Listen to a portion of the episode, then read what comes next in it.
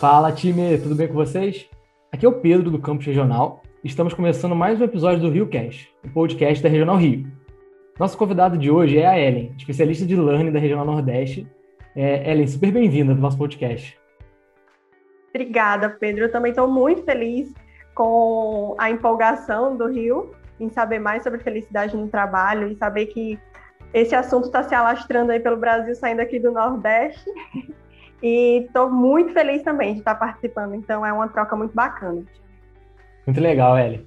Bom, como ela já falou, né, hoje a gente vai falar um pouquinho sobre um tema super atual e importante, que a gente está sempre tentando aprender mais e melhorar, né, que é a felicidade no trabalho. A Ellen, ela veio realmente para dar uma aula para a gente hoje, ensinar bastante, ela é uma expoente nesse assunto aí. Então, Ellen, queria já pedir para você se apresentar para quem está vendo não te conhece ainda e falar um pouquinho, né? Como é que surgiu toda essa ideia de, de aprender, né? Como é que você começou a aprender sobre a felicidade no trabalho? Pedro, esse assunto partiu de uma vivência pessoal minha e como eu sempre fui muito curiosa, eu não eu entrei em um processo de adoecimento, de esgotamento mental e não estava conseguindo entender aquilo. E foi a partir dessa vivência que eu tentei estudar e aprender como eu, quais são as ferramentas que eu utilizo, como é que eu posso me munir de fatores protetivos para não deixar isso acontecer, porque ah, porque ninguém ensinou para gente, na verdade, né? E a felicidade hoje em dia ela, ela é vendida como um modelo único. A gente pensa que a pessoa feliz é aquela pessoa zen, é a pessoa que abraça a árvore. E não, a gente vai construir subjetivamente, individualmente a nossa felicidade e dessa forma, quando a gente entende que é uma construção individual, a gente fica mais tranquilo dentro desse assunto. E aí foi, foi a partir de uma vivência, eu venho do mercado financeiro, que é um ambiente ah, cientificamente comprovado que é um ambiente adoecedor. E, claro, a gente não sabe, a gente só está dentro da dinâmica. E dentro da, da minha vivência, eu estava no, no momento auge da minha carreira, sendo muito reconhecida, fazendo o que eu gostava, e esse processo me fez entrar no esgotamento mental. Então, uh, eu tive tempo, é, a, a, compreensão de todo o meu time que estava comigo, e eu me dei esse tempo e fui pesquisar e fui entender onde é que eu podia atuar. Então, foi essa a minha, a minha vivência com a felicidade. É, dentro de, desse processo com o trabalho, eu estava vivenciando uma, um fator pessoal também com o meu pai, que tinha uma doença rara. E foi isso. Eu começou a acontecer muita coisa e a gente não foi ensinado a lidar com essas coisas da vida adulta. E foi aí que eu comecei a pesquisar sobre felicidade e tentar entender mais sobre o tema. Muito legal. Você começou a falar da sua história. Eu lembrei de um podcast que eu vi esses dias. Eu não consigo lembrar o nome da menina, mas ela uma situação parecida com a sua. Ela falou que estava no trabalho que ela sempre quis e ela estava super para ela, ela tava super feliz, né? Ela tava fazendo, realizando as coisas dela. E ela falou, cara, eu tava no momento, no auge da minha vida e tal, e chegou um dia que eu tipo, desabei, eu, sabe? Meio que veio tudo uma onda uma vez só. E ela conta a história dela também, de como é que ela saiu da empresa, ela começou realmente a se conectar, e ela falou exatamente isso que você falou, né? Tipo, a felicidade não é uma fórmula, não é todo mundo vai ser feliz do mesmo jeito. Ela começou a entender o que era felicidade para ela. E aí ela fala que hoje ela tem uma loja que ela vende os produtos de que ela, ela começa a conectar muito a felicidade dela com yoga, né? Que ela se descobriu na yoga. Então ela abriu uma loja de produtos naturais e vende coisas, e dá aula de yoga, não sei o quê. Então é muito legal que ela fala, cara, a felicidade não tem nada a ver com, é, com, a minha, com a carreira que eu tinha, sabe? Eu gostava do que eu fazia, mas hoje eu sou feliz, antigamente eu não era. E aí, você me falou, eu me lembrei na hora dela, assim, muito legal. A gente tem essa fórmula de que a pessoa, para encontrar felicidade, vai passar por um processo, vai fazer yoga, vai. Eu, eu passei por isso também, tá? Eu fiz yoga, eu, eu ainda tenho os, os princípios da yoga na minha vida, mas eu não me reconheci. E tá tudo bem. a minha constituição de felicidade não vai por esse caminho, porque eu, eu sou ligada no 220, não dá certo. Quando eu tento me encaixar dentro desse padrão, eu também não, não, não, não sou feliz ali dentro, sabe? Então é muito, é muito, é muito complexo, porque o ser humano é complexo. Então é, a gente vai descobrindo devagarinho. Mas, Pedro, eu acabei que não falei da minha formação. É, eu falei, entrei na seara pessoal e na minha vivência anterior. Eu sou formada em, em serviço social pela Universidade Estadual do Ceará e tenho pós-graduação em gestão de pessoas e em psicologia positiva, que é a ciência do bem-estar. E recentemente eu tirei uma certificação Chief Happiness Officer. E eu sou oficialmente especialista em felicidade. Estou estudando para o mestrado em psicologia e não paro de estudar. Não para, é um tema que eu sou extremamente apaixonada mesmo. Cara, legal demais. Eu vi que você tirou né, o CHO, né? Muito legal, parabéns.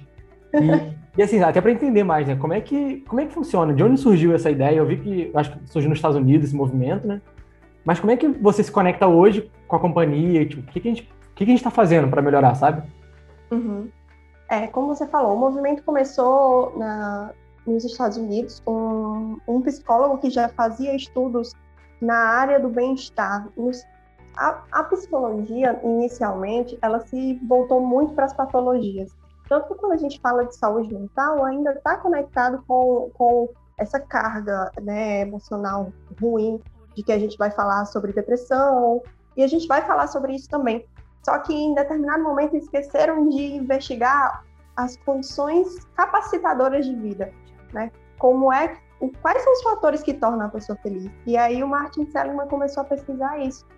E ele trouxe é, na, na trajetória de estudos dele vários fatores que compõem o bem-estar. E ele chegou a essa conclusão de que o bem-estar é composto por cinco, por cinco fatores, são os relacionamentos positivos, é, propósito, realizações, emoções positivas e o quinto é É, e aí, nesse, nesse, quando eu vi que esses fatores compunham o bem-estar, eu, cara, isso pode ser aplicado. Não realmente que exista uma fórmula, tá? Mas isso a gente consegue encaixar em qualquer, em qualquer situação, no trabalho, na vida pessoal. E aí um, eu, eu trouxe isso para minha vivência. A Carla Furtado, ela é uma pessoa sensacional que criou o Instituto Feliciência no Brasil e ela traz essa, essa, essa abordagem para as organizações. Ela, ela trabalha com um, um fator que chama felicidade interna bruta, que ela faz o cálculo do, do, do dos lucros e cálculo de tudo, todos os componentes do PIB normal, incluindo a felicidade, sabe? Então ela estuda muito isso e ela criou esse, esse, instituto e ela, com parceria, em parceria com a Universidade na Dinamarca, faz essa, essa certificação de Chief Happiness Officers de pessoas que conseguem implementar objetivamente a felicidade no ambiente de trabalho. Entendi. E assim, eu fico pensando, eu acho que a primeira coisa quando eu penso em ah, ser feliz no trabalho é, tipo, é para mim é o contrário de ser infeliz no trabalho, né? Tipo, de ter esgotamento, de ser esse clima pesado. A felicidade no trabalho de fato é isso, é o contrário do esgotamento ou ela tem outras facetas, assim, outras? Não, não é. E é interessante você perguntar isso porque algumas vezes a gente pensa que o fato de não estar tá triste significa que a gente está é, florescendo. É diferente, sabe? Você tem um estado neutro entre, entre estar ruim e estar feliz. E, e, e, quando a gente fala em felicidade, a gente não fala daquele estado alegre, sabe? Porque felicidade não é uma emoção, felicidade é um estado. Então, uh, você não estar com depressão, você não estar é, em processo de burnout, não significa que você é feliz no trabalho. Você pode estar vivendo aí no automático, né? Não que isso seja ruim, algumas atividades elas é, são mesmo mais processuais e acaba que você não consegue dar tudo de si para facilitar esse florescimento. Mas realmente, Pedro, não é, não são opostos. A gente pode não estar doente, em processo de adoecimento, mas não significa que a gente está realmente feliz. E a gente tem que buscar a felicidade, né? É, você falou uma coisa que eu ouvi há um tempo, me marcou muito, que eu já não fico refletindo sobre isso, é do estado da felicidade, né? Que a felicidade ela não é um momento, né? Tipo assim, ah, tô feliz porque eu comprei uma, um carro novo. Tipo, beleza, a gente tem um pico de felicidade ali, mas isso não é ser feliz, né? Porque se a gente comparar esses picos, ele vai estar sempre ou muito alto ou muito baixo. A felicidade é, é aquele estado constante, né? Ele é, a, esses estados, ele é um componente da, da felicidade, né? Quando a gente fala de emoções positivas, a gente fala nisso. É, tem uma corrente filosófica que é a hedônica, do hedonismo, que ela procura a felicidade no prazer, né? Que é, é comprar um carro, beber, enfim, procurar o prazer de maneira mais objetiva. E isso realmente traz algum nível de satisfação, traz algum nível de alegria. Mas ele tem que estar associado com os outros componentes do bem-estar para poder gerar uma, uma felicidade, sabe? Uma felicidade completa. Claro, é, se você comprar um carro, a, a, a, probabilidade de você não, não estar feliz associada a isso é muito pequena. Mas vai ser momentânea também, sabe? E aí, em contraposição a essa corrente hedônica, a gente tem a eudaimonia, que é uma corrente do, que é trazida por Aristóteles, que ela prega o bem-estar. Na constituição da palavra, significa o estado de ser habitado por um bom gênio, sabe? Daemon seria um gênio que habita dentro de você, que te traz inspiração e que te, te eleva, sabe? Então, tem essa, essa diferença mesmo. A gente confunde, porque a gente não estudou os nossos sentimentos, a gente confunde felicidade com essas emoções passageiras e efêmeras. Eu fico pensando, né? Hoje, como, como companhia, como Ambev, como é que a gente está nesse quesito hoje? Porque eu vejo muita coisa acontecendo no sentido de, ah, a gente tem comitê de gente, está preocupado com, com o bem-estar das pessoas e tal. Mas eu acho que a felicidade é um, uma camada um pouco mais profunda ainda do que isso, né? O que, que a gente está fazendo? Assim, primeiro, como é que a gente está hoje, na sua visão, né? como companhia, e o que, que a gente está fazendo para tentar ser melhor? Pedro, eu vou dar um, uma visão muito, muito ainda superficial, porque eu estou na companhia, vou fazer dois meses, dia 15. Mas eu entendo que as coisas aqui funcionam de, formas muito, de forma muito objetiva. É, então, você levantar uma bandeira que não vai te trazer um resultado palpável a curto prazo, gera mais, mais gera maior barreira, né? E não só de falar, em falando em felicidade, eu acho que soft skills de maneira geral, não só a Ambev, todas as empresas como um todo estão se adaptando a prestar atenção a essa a, a, as soft skills, né? Então eu vejo que existe um interesse genuíno das pessoas em, em ser feliz no trabalho, enfim, mas que encontram barreiras objetivas mesmo, carregada pelo estigma da, da que a palavra saúde mental carrega, mas também é, por conta da, dessa objetividade que o mundo de hoje VUCA cobra da gente também, né?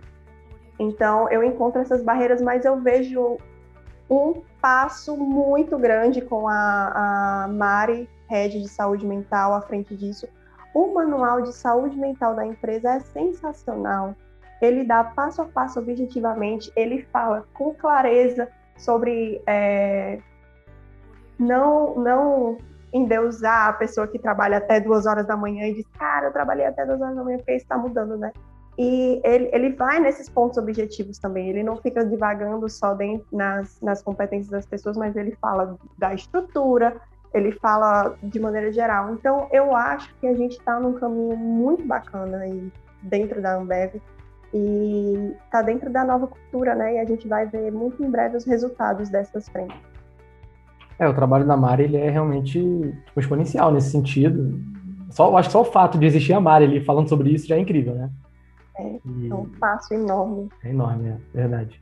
E aí você falou muito de saúde mental, né? Então, eu acho que a felicidade ela é meio que um conjunto de várias coisas, né? É, me corrija se eu estiver errado, né? Então, tipo, a gente precisa, óbvio, falar de saúde mental, tá totalmente linkado, mas assim, quando a gente fala de segurança psicológica também tem super a ver, né? Essa questão que você falou de, acho que o estresse no trabalho, porque às vezes a gente, foi o que você falou, a gente faz as coisas no automático e se acostuma, né? Então, ah, tô acostumado, faz parte da minha rotina. Mas não necessariamente isso é bom pra gente, né? Por mais que a gente não perceba. Então, a gente saber olhar nossos processos é importante pra gente melhorar esse tipo de coisa, né? É, parte de, do primeiro passo de autoconhecimento, né? E, e, cara, vai ser uma mudança muito, muito pesada, assim, você explicar para uma pessoa que alguém que está no pátio respirando um pouco vai conseguir ser produtiva, né? Quando a gente passa e tem uma pessoa parada olhando para o tempo no pátio, olha, essa pessoa não está fazendo nada, mas talvez ela precise daquilo. O estresse, ele não é ruim. É ruim quando ele é feito de maneira contínua. Você precisa de despressurização para poder uh, conseguir novamente a mesma produtividade que o estresse gera. Que foi a frente que eu esqueci, que eu tinha esquecido dos cinco pontos, que é o engajamento. O engajamento nada mais é do que você ter as habilidades para o desafio que está sendo proposto. Então, você se engaja quando você é estressado no sentido de ser empurrado a fazer aquele desafio e você encontra as habilidades para fazer aquilo. Então, o estresse não é ruim. É ruim a falta de, de cuidado com você nesse, nesse, nessa trajetória da sua vida, porque você é estressado hoje, você é estressado amanhã, você é estressado todos os dias. No fim de semana você não para, porque você está com o telefone vendo coisa do trabalho também. Você não descansa o que presta, né? Você não, você não tem esse. O autocuidado não é skincare. Eu digo demais isso. O autocuidado não é skincare, não é dia de beleza. O autocuidado é você se respeitar dentro dos seus limites também, sabe? Skincare é também, mas o mais importante é você se respeitar dentro dos seus limites. Então, as pessoas reconhecerem, poxa, eu não vou atender o telefone no, no, no domingo.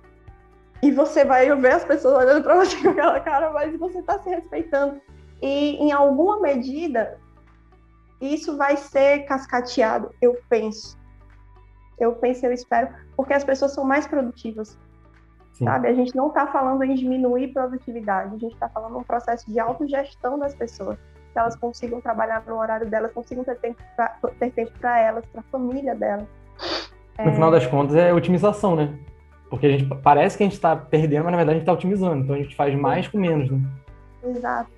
A gente não fala de diminuição de produtividade, mas a gente fala de, de uma melhor gerência desse tempo, sabe? Entendi. E aí, já linkando o que você falou de pô, o cara tá em casa, atender telefonema, família. É, a gente tá falando de felicidade no trabalho, né? Eu queria entender se existe, assim, a diferença... Porque eu vejo às vezes as pessoas falando, né? Ah, eu sou uma pessoa super, sei lá, feliz em casa, no trabalho, eu só me estresse, não sei o quê.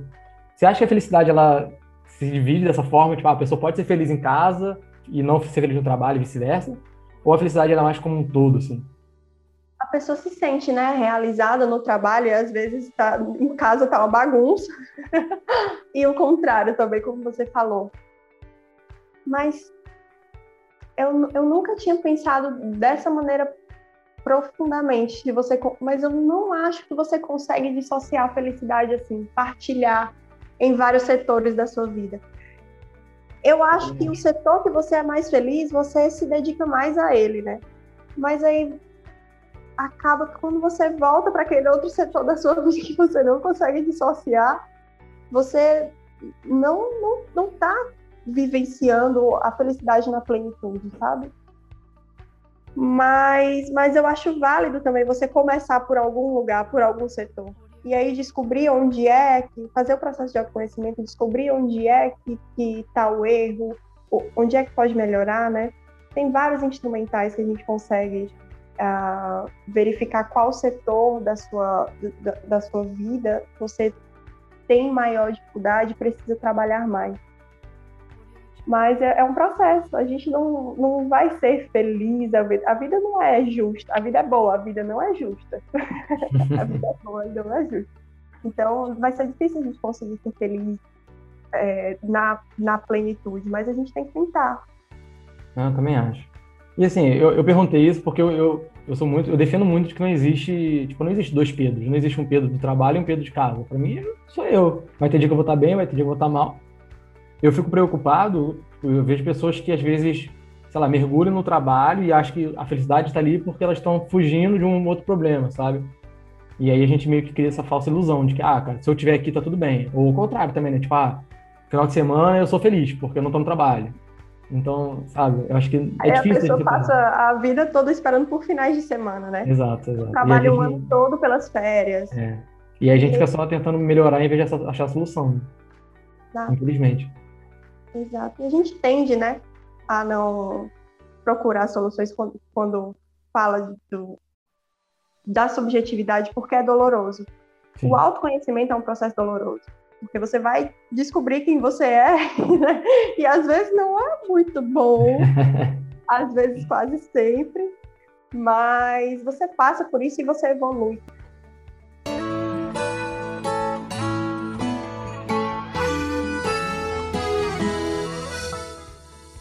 Ellen, queria te fazer uma pergunta para a gente terminar também, para não se estender muito. Mas, assim, para quem está ouvindo a gente hoje e, sei lá, gostou do podcast, se identificou com o tema e quer tentar ser mais feliz no trabalho, na vida, o que, que você dá de dica, assim? Você falou um pouco da sua história, né? O que, que aconteceu com você? Acho que, infelizmente, aconteceu isso com você, porque foi um pouco extremo, né? Mas como é que a gente faz para a pessoa que está vendo que está começando a ficar sobrecarregada ou que já não é mais aquilo que ela que era antigamente para ela? Que, que a gente pode fazer para esse autoconhecimento começar a melhorar? Pessoalmente, tá? Que eu digo assim, não só como companhia. não, perfeito, Pedro. Uh, é, um, é realmente um caminho longo. Não, eu não estou aqui para ser para trazer a fórmula de que a felicidade está tá bem aí, né? Porque não, não é. Mas ela é muito possível e a gente tem que buscar. Como é que a gente consegue, se a gente já está entrando num processo, se a gente está percebendo que o nosso corpo não está correspondendo? O primeiro passo, como eu falei, é o, é o autoconhecimento. E eu sugiro de verdade que nesse processo de autoconhecimento você foque nos seus pontos fortes porque se a gente foca só nos pontos para é o que eu estou fazendo aqui na, na Nordeste.